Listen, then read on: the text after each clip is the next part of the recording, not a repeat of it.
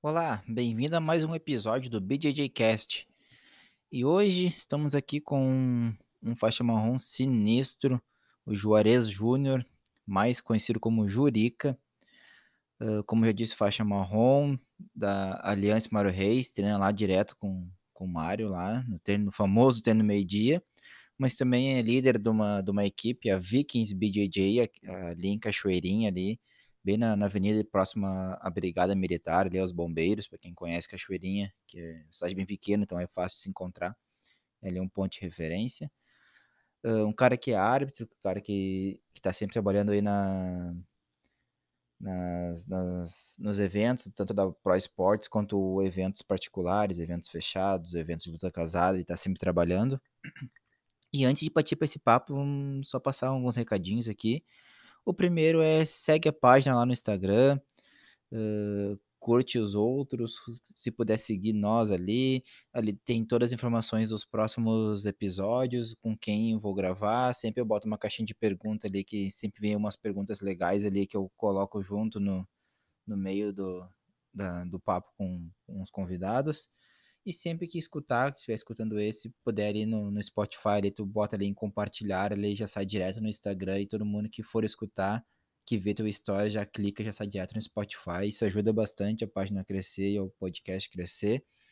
E é de graça, quem, quem quiser escutar e quiser indicar para outras pessoas, é, indica, é de graça, não, não paga nada o Spotify para escutar. E escuta os outros, tem ali, estamos no 15 episódio então tem mais 14, tem, tem faixa marrom, faixa preta, faixa azul, faixa roxa, tem todas as faixas. Uh, tem papos muito legais, tem que nem o último agora que foi com o Chaka, um cara muito conhecido aqui no estado. Uh, tem toda a história dele ali, como é que ele veio. Então curte ali, tem vários episódios. Uh, graças a Deus tem, tem tido uma boa aceitação. Faz mais ou menos dois meses que comecei com o projeto e já teve mais de mil e quase mil e seis, mais, quase mil e quinhentas reproduções, então graças a Deus o tá, tá indo bem o projeto. E quem quiser uh, patrocinar aqui, colar essa marca aqui comigo aqui no, no, podcast, não a intenção não é ganhar dinheiro, não é faturar, é simplesmente tirar o, os custos que acabo tendo uh, para produzir tudo isso. Então quem quiser patrocinar, chama ali no no Instagram, pelo direct, no BJJ Underlinecast. E se quiser dar algum recado, me xingar, alguma sugestão, sugerir alguém, qualquer coisa, chama no Instagram ali que eu troco uma ideia, respondo todo mundo, sigo de volta. Então, vamos para esse papo com o Jurique, que foi um papo muito legal, me recebeu muito bem ali na academia dele. Então, vamos lá. Bom, então estamos aqui começando mais um episódio, hoje com Juarez Júnior, mais conhecido como Jurica. E aí, meu, como é que tá? E aí, Leitier, tranquilo? Tudo tranquilo, graças a Deus, tirando essa pandemia aí que atrapalhou todo mundo, né? Mas tirando isso, o resto o cara vai levando, né? É, a gente tem que ir se adaptando, né? Não adianta. É, é o que restou, né? Mas vamos já, já direto pro papo já e já uma primeira pergunta de sempre. Uh, aonde é que tu começou? Como tu começou? Como é que foi que rolou, assim, entrou o jiu-jitsu na tua vida? Então, uh, desde muito novo eu sempre fui um, uma criança muito ativa, assim. Aí desde pequeno já meu pai me levava no futebol, então eu comecei jogando aí na várzea, depois eu comecei a jogar uh, categoria de base, e aí chegou num período ali que eu tinha um campeonato importante ali e acabei não pegando lista para esse campeonato e acabei desmotivando, sabe? Acho que ali por volta eu tinha uns 15 anos. Daí eu peguei e falei, bah, ô pai, na verdade se não deu esse campeonato aí, eu vou, vou desistir, não é para mim, vou tentar achar outra coisa aí. E me lembro que na época daí me desvirtuei bastante, né? Fiquei ali mais ou menos um ano parado, dos 15 até os 16. E aí eu me lembro que eu tava na praia ali um dia e naquela época dava as lutas do UFC na, na, na TV aberta, né? Todo sábado passava, acho que era no canal 2 ali. E aí eu comecei a olhar as lutas e acabei me identificando muito com, com os lutadores de jiu-jitsu. Até me lembro de uma luta que foi muito especial que eu vi, foi a do Anderson Silva, que ele encaixou um triângulo no cara e começou a executar umas cotoveladas, deu, bah, achei muito irado aquilo e falei, pô, quero começar a fazer também, pô, se o cara consegue dominar os caras bem maior sem fazer força, Eu acho que essa arte marcial é a mais eficiente que tem e eu já e aí o UFC já começou a bombar ali naquela época ali. E eu fui atrás de uma academia de jiu-jitsu, né, aqui na minha cidade. Eu tinha 16 anos. E aí encontrei aqui na avenida aqui Flores da Cunha ali na, na do Bradesco ali. Uh, meu primeiro professor foi o professor Michel Portinho. Na época a bandeira era da Scorpion. E eu comecei ali, comecei no jiu-jitsu ali com 16 anos. Uh, sempre, que nem eu falei, né, tinha muita energia e precisava dissipar essa energia fazendo alguma coisa. E aí comecei ali e desde lá eu não parei, né? que é o mais importante, né? Todo mundo sabe. E o que, que te levou já logo competir? Foi logo de início ou não? Como é que foi? Então, uh, na academia lá eu era o mais novo, né? Então, bah, eu todo treino para mim já era uma competição, porque eu sempre rolava com os caras mais pesados que eu, os caras mais velhos. E naquela época não existia muitas competições que nem tem hoje. Era bem escasso assim. Acho que as etapas do gaúcho eram três vezes ao ano. Então a gente se organizava assim para ir, fazia uma caravana da, da galera que ia lutar. Só que uh, nesse período aí que eu iniciei, eu acho que já tinha acontecido algumas etapas e, enfim, eu não consegui lutar muito na branca. Mas com três meses de jiu-jitsu, eu me lembro que meu professor falou: vai ter um campeonato lá em São Leopoldo lá, quer participar? Daí eu, pô, demorou, vamos cair para dentro, né? E eu me lembro até hoje que era a Copa Vale dos Sinos, que era um campeonato que acontecia lá em São Léo. Uh, isso há 10 anos atrás, né? É, Mas era por alguma federação ou não? Não, não, não era federação, era um campeonato lá da pessoal do Chaco, eu acho. Eu não me lembro quem era os organizadores, mas eu me lembro que tinha três etapas no ano também. Hum. E, e aí eu participei dessa Copa Vale dos Sinos como juvenil ainda. E, pô, a experiência foi muito bacana, né? Na primeira vez aí, uh, como eu falei, né? Meu pai sempre me acompanhou desde muito novo no, no futebol e no jiu-jitsu não foi diferente. Ele foi comigo no campeonato e tal. E, pô, campeonato primeira vez, bah, fiquei nervoso pra caramba, né? Não sabia como Normal, é que ia ser. Né? E eu me lembro que, pô, meu professor não estava presente no dia, só tava meu pai. Putz. Daí eu acabei indo e me lembro que eu fiquei em terceiro lugar. Foram três lutas.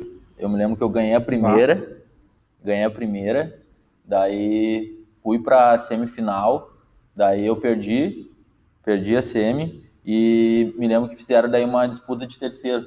Daí eu ganhei a disputa de terceiro e, pô, larguei feliz pra caramba, né? Imagina, primeiro campeonato já com uma medalhinha. Né? É, eu ganhei a medalha de terceiro e ainda falei pro meu pai, ah, pai, pelo menos eu lutei três e ganhei duas. É, tá bom.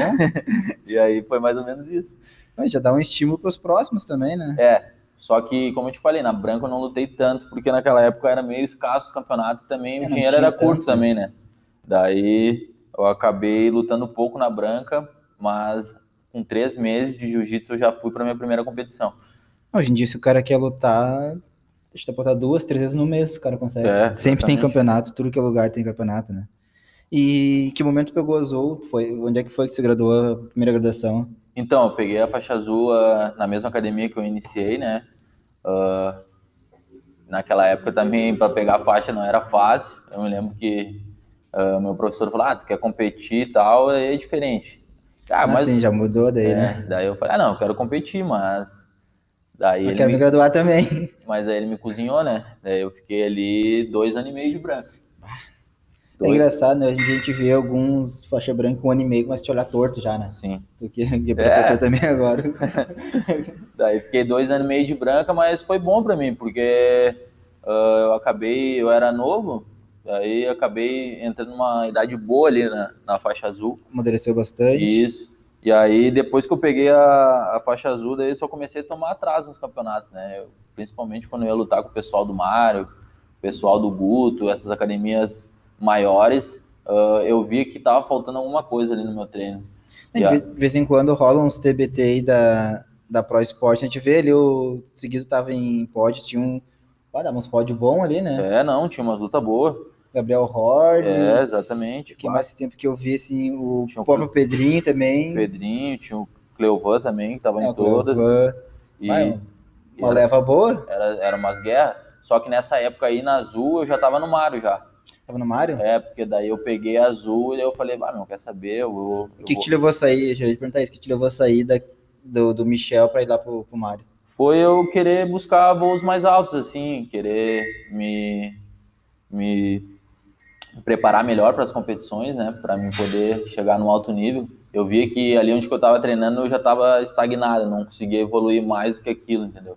Daí eu sempre acompanhando os campeonatos, o Mário também estava em bastante evidência, e eu, o Pedrinho também, ele foi um grande espelho para mim, porque na faixa azul ele ganhava tudo ali, eu via ele lutar e aquilo ali, pô, me motivava, daí conversei com ele, daí eu falei, bah, meu, um dia eu quero treinar aí com vocês e tal, daí as coisas foram se encaminhando, e aí eu me lembro que um amigo meu, um grande amigo meu, é o Luciano Rodrigues, ele se desligou também da, da mesma academia que eu treinava, aqui em Cachoeirinha, e ele falou, bah, ô Juarez, eu tô indo lá pro Mário e tal, se tu quiser, eu te levo junto. Pô, quando ele falou aquilo, pô, vamos embora. Brilhou olhinho. Se tu vai me levar lá pro Mário, eu tô junto contigo. Daí, chegando lá na academia, eu me lembro que o Mário tava viajando e tal, ele, ele tava competindo na época, né? Sim, sim, provavelmente competia há pouco tempo. Né? Isso. E aí eu acho que ele tava no Pan-Americano, se eu não me engano. E aí eu cheguei na academia e acabei conhecendo todo mundo, só não conhecia o, o meu mestre, né, que era o Mário. daí, só a estrela principal. Isso, daí eu, pô, eu ficava naquela expectativa. Né? Daí me lembro quando eu cheguei lá, o professor na época era o Gabriel, o Gabi. Uhum. E, e aí ele falou, ah, cara, a gente vai te avaliar aí, porque eu já cheguei treinando já no treino meio-dia, né, no treino dos competidores. Daí ele o falou... treino dele. Né? Isso, daí ele falou, meu, nós vamos te avaliar aí uma semana, vamos ver como é que tá a situação, dependendo tu fica. Daí, uma peneira. É, foi uma peneira. Daí eu fui, daí acabei me destacando, né? Aquela semana eu dei o gás, né? Eu fui, Deu a vida. Dei a vida para poder continuar ali naquele treino. E aí eu me lembro que eu acabei conhecendo toda a galera da academia, assim, daí já acabei fazendo amizade rápido. E quando o Mário chegou, foi super natural, assim, a adaptação já estava adaptado já. E aí eu me lembro que o Gabi me apresentou pro Mar e tal, e daí falou, Val, esse aqui é o Juarez e tal, tá treinando aqui com nós já há um tempo. Só que aí o Mário me aceitou, entrei no meio-dia e tal, mas eu era o mais levinho, né, o mais franzino. E eu, eu naquela época eu treinava mais é com as meninas da academia, as competidoras. A, treinava muito com a Monique, com a, com a Jéssica Ventura, com a Tanise, uh, e, pô, eu treinava com as gurias e ficava amarradão, porque as gurias faziam um rola muito diferente do que é. eu tinha aqui na academia, entendeu? As gurias também são alto nível, né? Eles não muito comentou, já, já se diz por, por si só. E né? aí, pô, foi legal, porque aí os caras, alguns gurias, pô, já tá vindo aí, tá treinando só com as gurias, tá no treino das gurias, eu, ah, mas eu tô tranquilo, meu, eu tô evoluindo e tal, e pra mim tá sendo um treino bom. E eu acabei desenvolvendo jiu-jitsu bem técnico, assim, trabalhando com, a, com as meninas, porque, ah, o professor sempre falava, ah, quando vai rolar com uma menina tem que saber rolar, tem que saber dosar. E naquela outra academia que eu, que eu tinha, eu nunca imaginei, cara, treinar com uma mulher naquela época. Eu, Era bem raro, eu, eu vou ser bem sincero contigo, achei que não tinha treino homem com mulher naquela época, pelo menos onde eu treinava, era uma realidade Sim. diferente. Depois que eu fui lá no Mário, eu acabei uh, fazendo bastante treino com as gurias e acabei evoluindo muito, assim, nessa, nessa época aí. Foi bem legal. Mas nessa época, assim, tu já era bem voltado a ser atleta mesmo. É, na verdade, eu queria só treinar jiu-jitsu. Treinar, uhum. treinar e treinar. Só que daí, uh, vai chegando uma idade ali que tu começa já a ter aquela pressão dentro de casa, né? Pô, Sim. e aí, o que, que tu vai fazer? Tu vai ficar só aí no jiu-jitsu e o que mais? E eu sempre, desde que eu iniciei no jiu-jitsu, eu tinha o foco de um dia ter uma turma e dar aula, entendeu? Sim. Porque aqui no bairro onde eu moro aqui, eu tenho muitos amigos que cresceram junto comigo e eu sempre falava, pô, galera, um dia eu vou ter uma academia de jiu-jitsu, eu quero ter meus amigos treinando comigo aí e tal. É, era um sonho que eu tinha. E aí eu falei pro meu pai, ô pai, me dá mais uma segurada aí, daqui a pouco eu tô pegando a faixa roxa, e aí eu vou começar um trabalho aí, vou dando aula nas academias e tal, vou, vou oferecendo meu serviço. E aí eu me lembro que eu peguei a roxa e aí fui disputar um campeonato lá em Gramado. Da...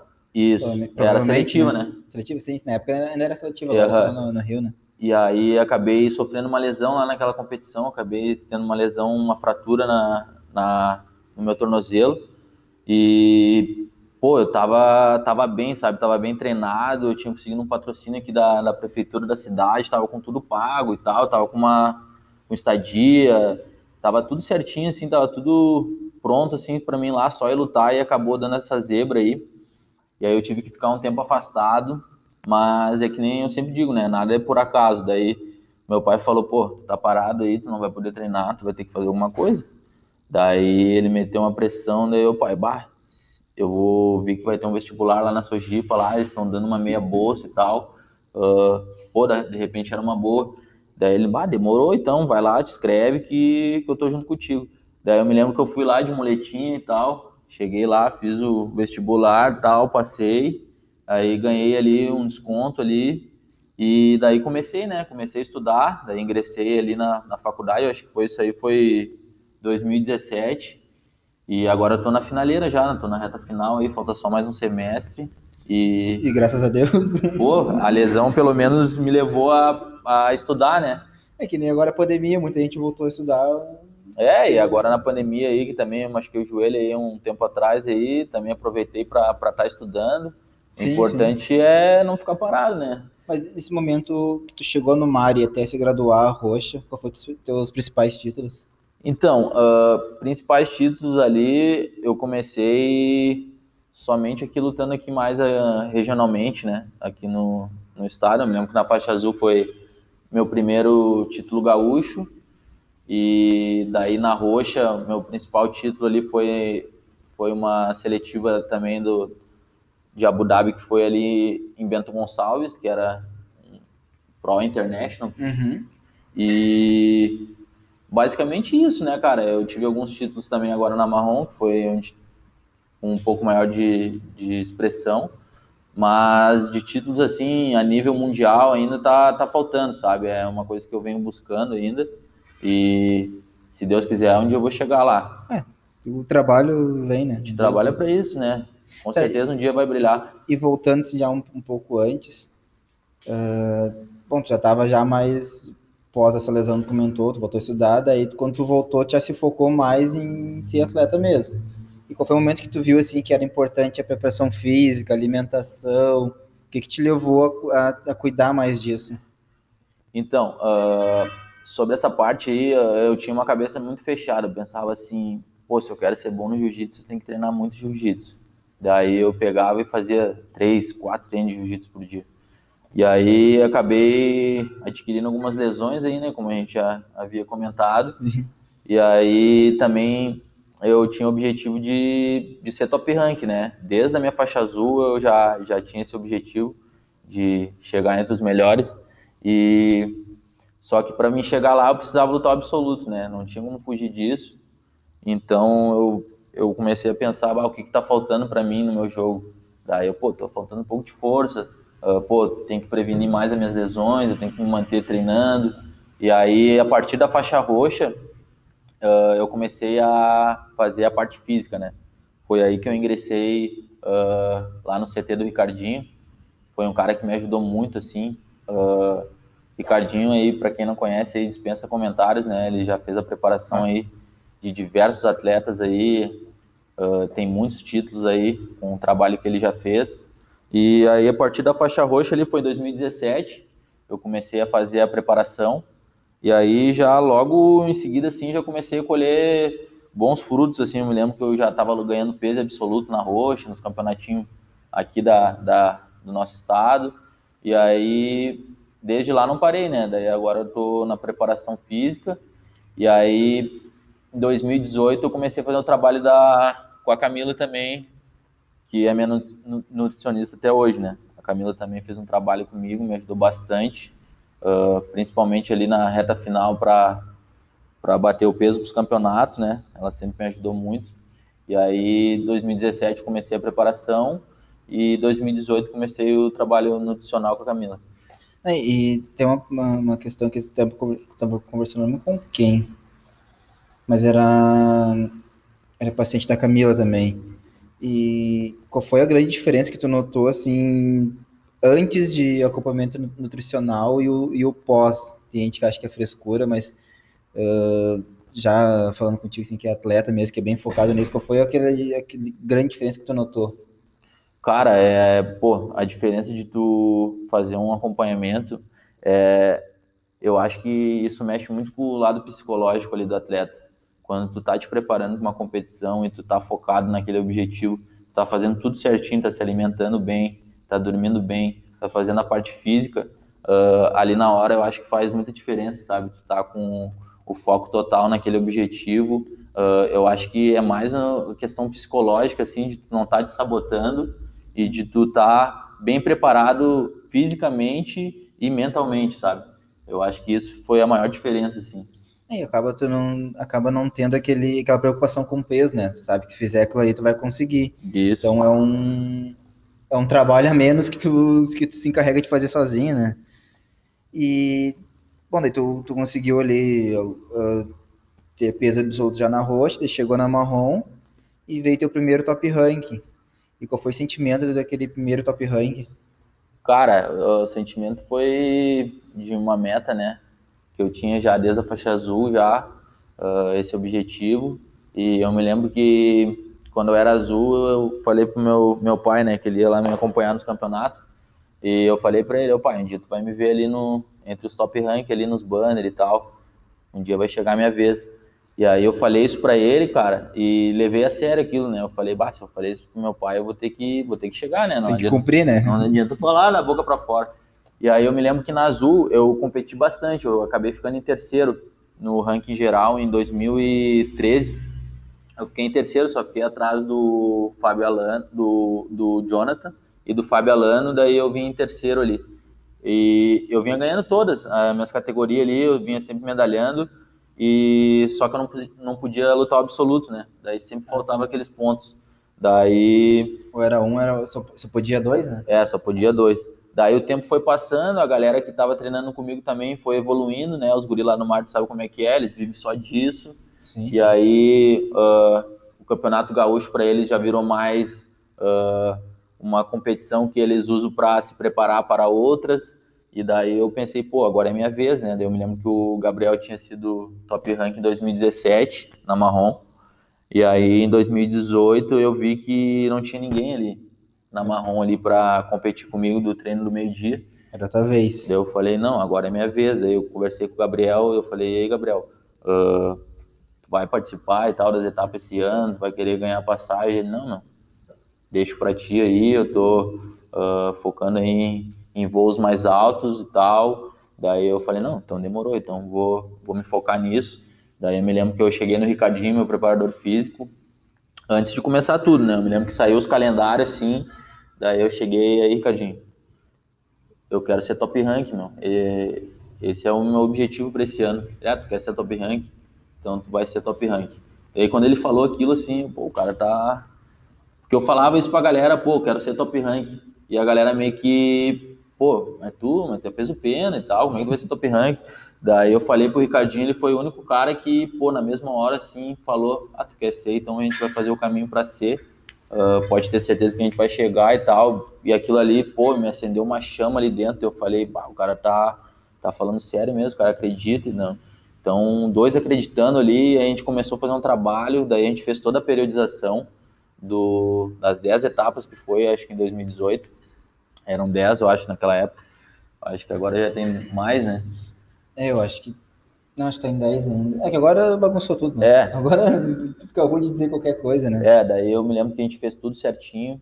E aí ele, ele já tinha feito o top rank de outros atletas, do Puga, uh, do Daniel, acho que ele estava presente também. E aí ele falou, ó, se tu quer ser o top rank, tu tem que lutar todas as etapas, independente se tu tiver machucado, e tu vai ter que estar tá lá para cumprir tabela. Sim, e sim. aí a gente fez esse trabalho aí e, pô, foi muito bom, né? Foi um ano assim que, que o trabalho foi bem feito e eu consegui aí bons resultados, né?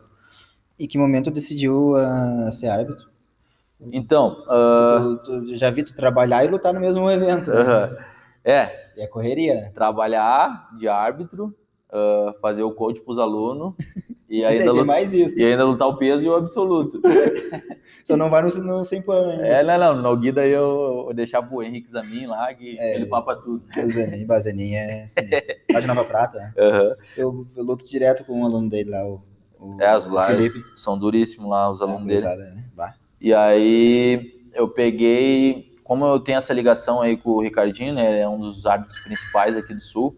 Uma uh, referência aqui, é, A gente sempre ficava trocando ideia após os campeonatos, né? Ali a gente, eu levava as lutas, que sempre filmava e tal. E a gente estudava ali os, os, os erros e acertos. É, os pontos negativos ali, os positivos, né? E aí a gente acabava discutindo muita regra, né? Uh, das lutas ali, ah, às vezes o cara rateou nisso e aquilo. E a gente voltava dos campeonatos e a gente conversava muito sobre isso, porque ele estava ali arbitrando, eu estava ali lutando e eu estava sempre tirando dúvida.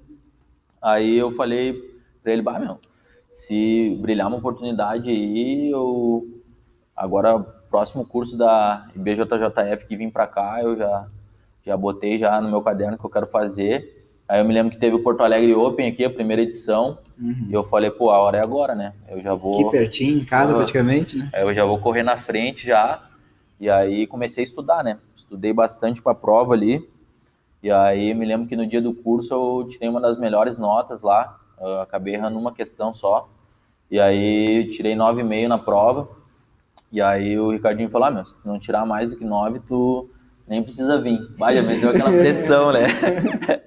Daí eu cheguei com a prova aí, coach, aí 9,5. Daí, ah, agora sim. Daí eu tive essa oportunidade de começar a estagiar, né? Daí os caras pensam, ah, não, o, fez a prova, bah, já sai ali habitando, já ganha o um dinheirinho e tal, mas não é bem assim, né? A gente tem que primeiro plantar para depois colher, né? Daí eu me lembro que foram seis ou sete campeonatos ali arbitrando como um estagiário, sem nenhuma remuneração mas depois amor. Mas só que seis, sete campeonatos, mas naquela época, que nem tu falou, né? Uh, campeonato tinha dois campeonatos por fim de semana, né? Daí é. acabou, acabou sendo rápido assim esse processo. Daí eu me lembro que eu fiquei dois, um mês e meio ali estagiando e depois eu já estava atuando já. Atuei em campeonatos fora do país aqui, uh, arbitrei em Ribeira, foi uma experiência legal também. Uh, arbitrei Alegrete, uh, que mais? Tu habitou aqui em Cachoeirinha um evento de, Arbitre... de MMA Isso, e né? é, arbitrei esse evento aí que foi o X-Fest, que foi um evento de MMA, de grappling, tinha porrada, tudo. E cada experiência, assim, vai somando, né? Porque a gente está sempre aprendendo na arbitragem. Sim, sim, sim. É... E outra coisa também é que a arbitragem me ajudou bastante também como atleta, né? A... Eu te perguntar isso, qual, o que, que te ajudou? Tu começa a ter outra visão daí, né? Exatamente, tu já começa a ter uma visão diferente, né? De tu ganhar uma luta, às vezes, com a regra debaixo do braço, porque a gente sabe, né? Que todo mundo que é atleta, às vezes, não vai dar pra te dar show. Tu vai ali é, para conseguir o resultado. Uh, por mais que tu fale, ah, não, e tal, às vezes o cara dá uma amarradinha para ganhar a luta, porque, pô, tu, Imagina, tu abdica de um monte de coisa da tua vida para chegar naquele dia ali e dar teu melhor. Como é que tu não vai um dia ali uh, segurar uma luta? Tu sabe que tem uma luta mais difícil na próxima. E aí a regra ajuda nisso, né? A gente tá com a regra debaixo do braço ali, saber o que tá fazendo, com certeza potencializa muito. E, bom, daí, como comentou, tava já lutando, arbitrando uh, e de coaching. E quando é que tu começou a dar aula? Onde é que foi tua primeira oportunidade da aula? E o momento que tu decidiu abrir tua própria equipe? Cara, então, que nem eu te falei, eu sempre quis dar aula, né? Só que a gente tem que sempre respeitar as graduações, né? Porque sim, hoje sim. em dia aí. Uh, tem os mestres faixa azul, né? Tem, tem mestre faixa azul. Eu vou te falar a verdade, né? Eu não gosto de mentir. Eu fui um dos mestres faixa azul aí que teve nesse. Só que era. Nessa leva aí. É, nessa leva aí eu, eu, eu trabalhei, eu me lembro que o Pedrinho tinha montado a equipe dele, e ele também era faixa azul na época. Daí ele tinha conversado com o Mário, né? Uh, se ele podia dar aula. E, pô, ele era faixa azul já tinha uns 20 alunos, assim. Daí eu. Mas isso sempre em academia, né? Todo mundo começou a dar aula em academia. Academia de musculação, de musculação exatamente. Um tatamezinho num canto. Isso, é, foi bem assim. Daí eu me lembro que eu tava treinando com o Pedrinho nessa, nessa leva aí. Uh, era ali na academia Croton. Uhum. Daí ele tava dando aula ali e tal. Ele é um lugar clássico em Cachoeirinha. Passou muito professor ali. É, por, por, ali passou muito. Daí ele começou a fazer um trabalho ali, eu me lembro, só que oh, os treinos ali eram 10 e meia da noite. Ele, o, naquela época, o Pedrinho ele era gerente aqui numa loja grande aqui de Cachoeirinha. E ele saía da loja e ia dar aula lá. E a galera, bah, no começo tava tudo pilhado, assim, né? Mas aos poucos, assim, aquele horário eu acho que foi desgastando a galera e a galera foi. Aos poucos, às vezes, é o inverno. É, também. O inverno, também. É, horário da noite, corre muita gente. Aí começou a baixar, eu, eu, me lembro que ele deu uma desanimada, daí ele falou, bah, Jorge, é o seguinte, uh, vou parar e tal, uh, se tu quiser continuar ali, eu falo com o cara e tal, deu, mas eu, eu nunca dei aula, ainda, pô, faixa azul, acho que não é o momento. Ele, ah, meu, mas se tu quiser ali, eu já tinha uns dois, três amigos meus que queriam treinar comigo, sabe? Eu falei, ah, meu, quer saber? Eu vou dar aula para esses três, três alunos meu aí, amigo meu, e vou, vou tocar ficha. Só que não divulgava nada, né? Fazia um treininho ali como se fosse um treininho mais caseiro ali, só que numa academia, né? Daí eu fiquei ali treinando ali uns dois, três meses, também a galera arrepiou, assim. Daí eu me lembro que na, quando eu peguei a faixa roxa, daí eu Daí, eu, agora eu vou começar um trabalho sério, daí fui procurando lugar aqui para dar aula. E aí fui passando, né, por diversas academias, assim que nem tu falou, academia de musculação. Sempre tem um espacinho pro Gil, né? Sim, sim. Daí eu come... Sempre querem, né? Daí eu comecei aqui na frente do Parcão aqui. Uh, era uma academia de um conhecido meu. Eu me lembro que eu cheguei nele ali, pedi uma oportunidade, ele uh, abriu as portas ali da academia ali e eu comecei a, a dar aula ali. Eu acho que isso foi em 2016. Tinha ali, antigamente, quem dava ali era o cabelo, né? É, exatamente. O cabelo dava ali, acho que ele, ele foi embora. Ele saiu e eu entrei. Ah, tá, dele. Sim, eu me lembro, ele deixou, deixou ele... o lugar vago ali. Aham, uhum, daí eu, eu entrei ali, aí comecei a montar uma turma, daí isso eu já tava na roxa, né? Daí me lembro que tem uma galera que começou comigo lá naquela época e tá comigo até hoje, então, pô, eu acho isso muito legal de poder ver a evolução assim dos alunos dentro do tatame assim, uma galera que eu conhecia antes do jiu-jitsu e depois do jiu-jitsu ver a evolução deles, cara, para mim isso aí não tem preço, entendeu? Tá, Maria, tu tava sempre dando aula em academia, sempre pedindo um espaço emprestado, é mais ou menos isso, né? Isso que o, os donos de academia enxergam, né? É o contrário, né? O cara tá prestando um serviço para eles. E qual foi o momento que decidiu e o que, que te levou a dar um passo a mais, a montar a tua academia, o teu tatame, teu espaço? Então, acho que tudo é, a gente tem que ir plantando, né, para poder colher lá na frente. Eu me lembro que no início era muito difícil, né? Tu chegava nas academias, o cara é óbvio que eu querer ter o jiu-jitsu, porque é uma arte marcial que acaba sendo um valor mais mais alto, né, do que tu ir lá e treinar musculação.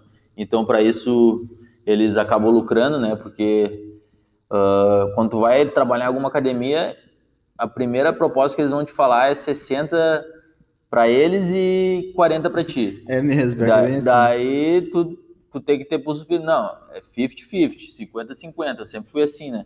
Daí, para já não sair perdendo tanto, entendeu? Daí é sempre nessa, mais ou menos nessa leva aí que os caras fazem, é 50-50. Daí comecei ali na academia na frente do Parcão. Aí eu acabei ficando um ano e meio ali. E aí o gurizão, que era dono da academia, ele teve que fechar e ele ia abrir para outra academia que tá até hoje ali. Só que daí os caras da outra academia, pô, a gente não vai botar modalidade de jiu-jitsu, a gente vai fazer um espaço de um, um, salão de beleza ali embaixo, fazer, iam fazer outro business ali no lugar do tatame. E aí eu tive que me desligar, né? Daí fui procurar outra academia, acabei ficando mais um ano em outra. E aí, pô, já tava cansado já de. Pô, eu tinha ali 25 alunos e ainda tava ganhando uma merreca, sabe? E meio que meio de engano o lugar, é, né? Daí às vezes ainda faltava dois ou três ali que eles sempre davam um jeito de dizer, fazer alguma coisa, e às vezes sempre acabava faltando uma mensalidade, isso aí acabava me deixando muito triste. E aí eu até pensei em desistir, pô, isso aí não tá dando muito lucro e tal. Foi quando eu, conheci esse espaço aqui que a gente está gravando aqui agora. Uh, eu conheci o Fabrício, que ele é um professor de Aikido aqui da região. E eu me lembro que também ele estava prestes a fechar aqui. E eu olhei ali na, pela Flores da Cunha, aqui, a avenida principal aqui de Cachoeirinha, olhei esse espaço aqui e eu falei, poxa, um espaço de Aikido, de luta pô, vou ali conhecer, né? Vou ali trocar uma ideia com o cara. Sim, sim. Daí vim aqui, conversei com o Fabrício, ele, pô, foi super bem receptivo comigo, ele entendeu o meu lado, né? Eu ainda falei para ele, Fabrício, eu quero competir esse ano, cara, mas eu preciso dar minhas aulas em algum lugar que os caras não, não queiram me explorar, entendeu? E eu me lembro que ele falou, cara, vamos fazer um negócio seguinte, eu vou te cobrar um valor fixo, tu me paga, uh, tu vai me sublocar aqui o espaço, e eu não vou te cobrar porcentagem dos teus alunos, tu vai pagar o aluguel e o, o teu lucro é teu. Se entrar ele... mais aluno, o problema é teu, se ele... perder aluno, o problema é teu. Quando ele falou aquilo, eu, tipo, na hora assim eu não me liguei, né, de, de quanto ia ser e tal, mas depois eu me lembro que no final do mês eu fiquei feliz pra caramba, porque eu, foi assim, ó, eu trouxe todos meus alunos, a gente migrou para cá, e eu me lembro que a gente já começou com 25 alunos aqui. É um número bom. É, e aí quando a gente começou, uh, claro que o espaço não era assim como é que tá agora. Sim, sim. era bem diferente. O tatame não era de lona, as paredes não eram pintadas, a gente reformou tudo aqui. E aí, cara, uh, foi outra perspectiva, assim, sabe, de vida, porque daí eu saí das academias e pude ter aqui meu próprio negócio, e eu que gerencia, gerenciava meu próprio negócio, eu e minha esposa, né, me ajuda nessa parte. E aí, cara, pô, daí eu comecei a desenvolver um trabalho aqui, foi muito bacana, e era, era tudo que eu sonhava, né, poder ter minha academia, não, não ter que misturar meus negócios com os outros e fazer uh, as minhas aulas aqui tranquilo, sem estar dependendo de ninguém, entendeu? Sim, sim. E, e aí, de onde veio o nome? Vikings? É. Ah, o Vikings foi que da série, né? Da série. Sim, imaginei série, que era. A série Vikings aí virou febre aí, aí, lá na academia todo mundo tava olhando lá no Mário lá e aí eu já falei para meus alunos começar a olhar e aí a gente acabava o treino e, e ficava falando da série. E aí eu, pô, vamos botar o nome de Vikings porque é bacana e tal. E aí pegou, né? Até hoje aí a galera já tá conhecendo já a academia pelo nome, eu acho muito bacana também uh, todo esse reconhecimento aí que veio através dos títulos e da academia, enfim. É, e que nem eu nem estava conversando esses dias, que nem comentou que é um, que é um nome que. Que pega, Que né? pega, que pegou, que o cara Vikings olha assim. Pá, o Vikings do, do Jurica uhum. ficou. ficou não, Pô, massa. Foi, foi, fácil de gravar. Legal. E como é que foi a tua primeira experiência no Mundial? A primeira ida lutar fora, como é que foi? Cara, minha primeira vez foi em 2015, né? E como uh, é que foi uh, pra nós aí? O, as lutas, o resultado. Eu, eu me lembro que eu perdi na, na segunda luta, na, na faixa azul.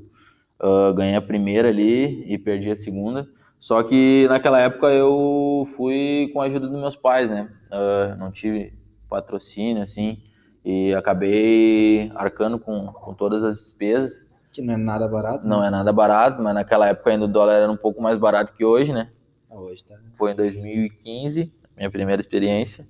E, pô, depois que tu luta um mundial, tu vai lutar uma Copa Prime, assim, por exemplo, tu, pô, tu entra muito mais tranquilo, assim, com uma luta.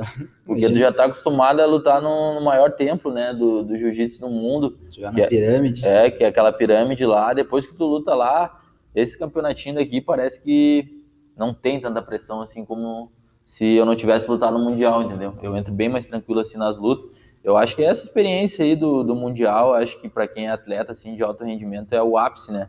Então, lutando lá, tu acaba vindo para cá com, com outra cabeça, tu conhece outra cultura, tu treina com os gringos lá, tu vê como é que os caras treinam, tu vê que é muito diferente daqui. É, vocês fazem um camp lá que é bem fraquinho lá no Cobrinha, né? bah, né? Tá acho que é pior que o Mundial, se pegar aquele camp lá. bah, bah, tu, pega, tá tu olha. Não, e e é assim importante estar numa equipe grande, né? Tu olha ali, tu olha vê várias lendas ali, como o próprio Mário, Michel Lang, Gurgel, Jacaré, o próprio Cobrinha, tu olha assim, o Bruno Malfacine, tu começa a olhar assim, é só campeão só, mundial. Olha pro lado, é só campeão, não, não tem. Tu e... olha assim, bah, o estímulo que deve ser, pô, eu não vou ser que nem esses caras, deve ser... É, exatamente isso que tu falou, né? Pô, ter essas lendas aí treinando no mesmo tatame, isso te acaba, pô, te acendendo uma chama ali, pô, se os caras chegaram, eu também posso chegar. E eu levo muito isso ao pé da letra. tava olhando agora a entrevista do Cobrinha, né? Que, pô, o Cobrinha é um cara também que dispensa comentários, né? Ele ganhou aí tudo. Referência, né? Super grande slam aí, ganhou, ganhou europeu, brasileiro, mundial. A DCC. Uh, a DCC e Mundial de Abu Dhabi, eu acho. É, ganhou tudo numa temporada só. E com 37 anos, então, tipo, eu tô com 26 ainda, então não dá para deixar de acreditar, entendeu? A gente tem muita coisa ainda pela frente e eu levo como referência esses caras, o Mário, Cobrinha, Gurgel, uh, Lepre, Malfacine, tá ainda. Esses caras aí são fenomenal e não é à toa que os caras são os top, né, do mundo aí hoje em dia e com certeza nada foi fácil para eles e nada vai ser fácil para nós, né? Ninguém é campeão mundial comendo churrasco e bebendo todo fim de semana. É. É, é muito trabalho, né? Não adianta. E daí tu vê que a importância de, de fazer tudo certinho para poder colher o, o fruto do trabalho, né? Com certeza. E quais são teus planos para o futuro? Cara, Tu ia lutar esse mundial que não aconteceu, né? Exatamente, o plano era lutar o Mundial, ainda a gente não sabe se vai acontecer ou não, se nós brasileiros vamos poder entrar, mas, ah, tipo, com essa pandemia aí, os planos acabaram, alguns, né, indo por água abaixo aí, mas eu já retornei os treinamentos, né, já faz dois meses que eu tô treinando forte novamente, ah, e eu tô aí, né, já tô quase pronto aí pro, se tiver uma competição eu poder lutar, um dos meus planos é lutar o, o- se não tiver o mundial, né? Se tiver o mundial, tentar ir, se os brasileiros puderem entrar. Se não, quero lutar no Rio Grande Slam, vai ser em dezembro. Então eu tô me organizando aí para poder ir para essa competição aí para Vagas limitadas, né? é, a gente tem que se organizar rápido aí, porque vai ser tudo meio restrito, né? Eu tava vendo, vai ser só roxa, marrom e preta, né? Exatamente. Infelizmente, por causa da pandemia, não vai ter branca nem azul. Nem o. Nem o as faixas coloridas, nem Master, vai ser só adulto, né? Bom, é melhor que nada, né? Ah, o jiu-jitsu precisa respirar, né? Eu acho que pelo menos Tem que ter um início, É. um reinício, para depois poder botar tudo normal, né? E aqui mesmo, aqui no estado, a gente tá com, com, com um nível bom, com os eventos bons. Agora tem o Porto Alegre Open, não sei se a gente não sabe, provavelmente não vai, não vai rolar, mas depois volta a ter. Tem o Sul-Ameri- o Sul-Americano, o Sul-Brasileiro também, que é aqui pertinho, dá pro cara lutar. É, o brasileiro eu lutei ano passado também, acabei ficando terceiro, né? Também foi um campeonato Um nível muito bom também, muito né? bom, é. Ah, atletas duríssimos, né? De tudo que é lugar do Brasil aí que vem lutar. E a tendência eu acho que tinha que começar é, aqui, mais no sul, eles dar valor mais a essas lutas casadas, né? Que nem a gente tá vendo aí no BJJ Stars, BJJ Bet. Acho que o pessoal aí que faz eventos, eles deviam focar um pouco mais nisso agora nesse momento de pandemia. Acredito que as lutas casadas, acho que o público gosta, né, de ver super lutas assim. Sim, sim. Sempre tem luta boa, né? Acho que a luta casada é, um, é o melhor método agora nesse momento, né? De Porque reinício. exatamente para o jiu-jitsu respirar, né? Para a gente poder continuar em atividade e fazer uns eventos assim, eu acho que seria muito benéfico aí para a comunidade do jiu-jitsu nesse momento. né, vai ter que ter o reinício. Reinício que seja com eventos menores até voltar tudo normal, que eu acho que só após uma vacina e não vai ser do- da noite pro dia que vai Pois é. Então tá, Jurica, eu te agradeço muito por ter recebido aqui, aqui na tua academia. Dá o endereço aqui, convida o pessoal, ah, dá teus Instagram, teus últimos recados, teu, teu recado para teus patrocínios, diz aí. Ah, ah, antes de mais nada, eu queria agradecer a oportunidade aí, Letier, de Eu tá- que agradeço. de estar participando aí do, do BJJ Cash, é, no nosso, é o 15º episódio, né? 15 Ah, muito feliz aí de estar podendo contar um pouco da minha história. Ah, só agradecer mesmo.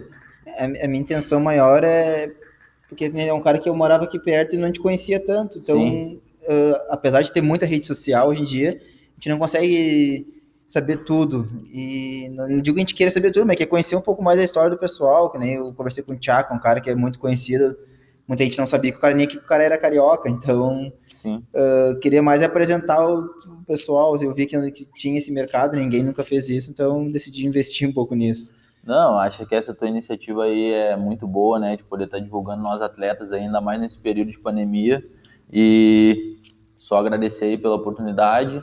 Ah, divulgar que o endereço da academia é Avenida Flores da Cunha, 3156, sala 205, né? Cidade de Cachoeirinha aqui, Rio Grande do Sul. Ah, nossa equipe é Aliança Mário Reis, a Vikings BJJ. Ah, eu sou o professor responsável aqui. Ah, a gente voltou às atividades recentemente, está fazendo um trabalho bem bacana aqui. E quem quiser vir aí conhecer nosso espaço, vir aí fazer uma aula, ah, só chegar, chamar ali antes no, nas redes sociais ali. Meu Instagram é juricabjj, arroba juricabjj, e o, e o Instagram é arroba vikings.bjj. Aí a galera que quiser aí ter mais informações ali é só chamar. E era isso. Queria também agradecer meus patrocinadores. Uh, Isso é muito importante, né? Para é, não atleta. Dá, pô, não dá para esquecer, né? Queria agradecer a Musa Imóveis, que é uma empresa aí que está junto comigo já há mais de um ano aí, estão me ajudando. Uh, também queria agradecer a Team Suplementos, que também está me ajudando na parte da suplementação.